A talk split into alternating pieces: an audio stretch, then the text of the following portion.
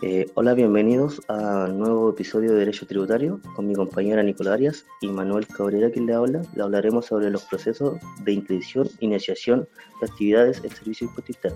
Bueno, ¿qué es? Es la comunicación que se debe realizar un contribuyente mediante una declaración jurada al servicio de impuesto interno sobre el comienzo de cualquier tipo de negocio laboral. Esto se da grabado en primera o segunda categoría. ¿Quién lo debe realizar? Una persona natural, o jurídica o social. ¿Dónde se hace esto? En, la página de Servicio de Impuesto Interno, página web. Bueno, los requisitos para por internet son una eh, ser persona natural chilena o si, es extranjera, tener residencia aquí en Chile, ser mayor de 18 años, bueno, si se hace personalmente en la oficina, tener su cédula de identidad vigente, llevar su formulario 415 llenado completo y para ambos casos debe debe acreditar domicilio. Bueno, la descripción de los pasos a paso para la necesidad de actividades de persona natural y jurídica por Internet. Bueno, el primer paso tiene que, hacer, que hacer una aplicación y una aplicación.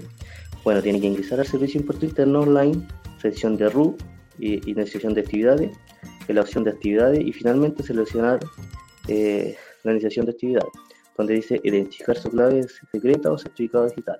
Bueno, en la segunda parte dice información donde dice del contribuyente, donde tiene que ingresar su RUT de la persona que necesita actividades y continuar en, la pestaña de identificar se mostrará la información que el servicio interno, el servicio impuesto interno tiene registrado para el RUT.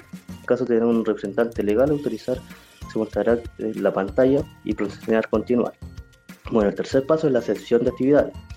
Eh, las personas extranjeras con residencia y visa temporal solo podrán iniciar actividades por internet de segunda categoría sobre la ley sobre impuesto a la renta.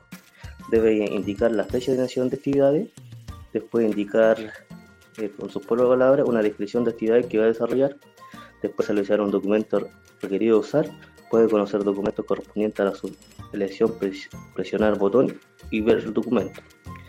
Bueno, también tiene que conocer las actividades y hacer económica vigente, presionar el botón, ver todas las actividades cual abrirá la nueva página de su información pueden realizar hasta 7 actividades económicas. Bueno, el, cuarto paso es la sesión del capital.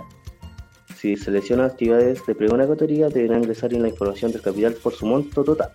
Una vez completo la información de la pestaña, presionar el botón continuar y pasará a pestaña, a pestaña domiciliaria.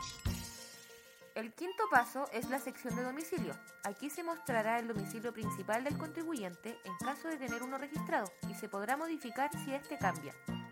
En caso de no tener uno registrado, se deberá ingresar. Si inicia actividades en primera categoría, deberá ingresar de forma obligatoria rol y comuna del domicilio principal, calidad de ocupación y RUT del propietario. Se debe ingresar un correo electrónico para contacto, al cual se enviará el certificado del trámite una vez que el proceso finalice. Adicionalmente, se podrá informar de una dirección postal o dirección urbana para efectos de notificaciones, al presionar en el botón Continuar, la aplicación valida el ingreso de información en los campos obligatorios antes de pasar a la sexta pestaña que es Resumen. Aquí se muestra el resumen de la información ingresada para su inicio de actividades, por cuanto si se estima que faltó modificar alguna información, podrá ir a la pestaña en cuestión haciendo clic sobre ella. Para avanzar se deberá presionar el botón Si está conforme con la información ingresada, se debe seleccionar la declaración de aceptación de la información y presionar el botón Efectuar inicio de actividades.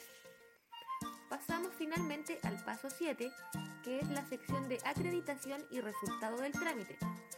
Aquí se despliega una página con información de su inicio de actividades, en donde se indicarán las acreditaciones obligatorias a efectuar, las que pueden ser acreditación de domicilio, acreditación de título y o de representantes si corresponde. Finalmente se enviará el resultado de su inicio de actividades al correo electrónico ingresado, al cual se adjunta un archivo PDF del certificado de inicio de actividad. Además, en Internet podrá imprimir su certificado de inicio de actividades. Bueno amigos, eso ha sido todo por hoy. En el siguiente episodio estará Soledad Carrillo y Manuel Curío.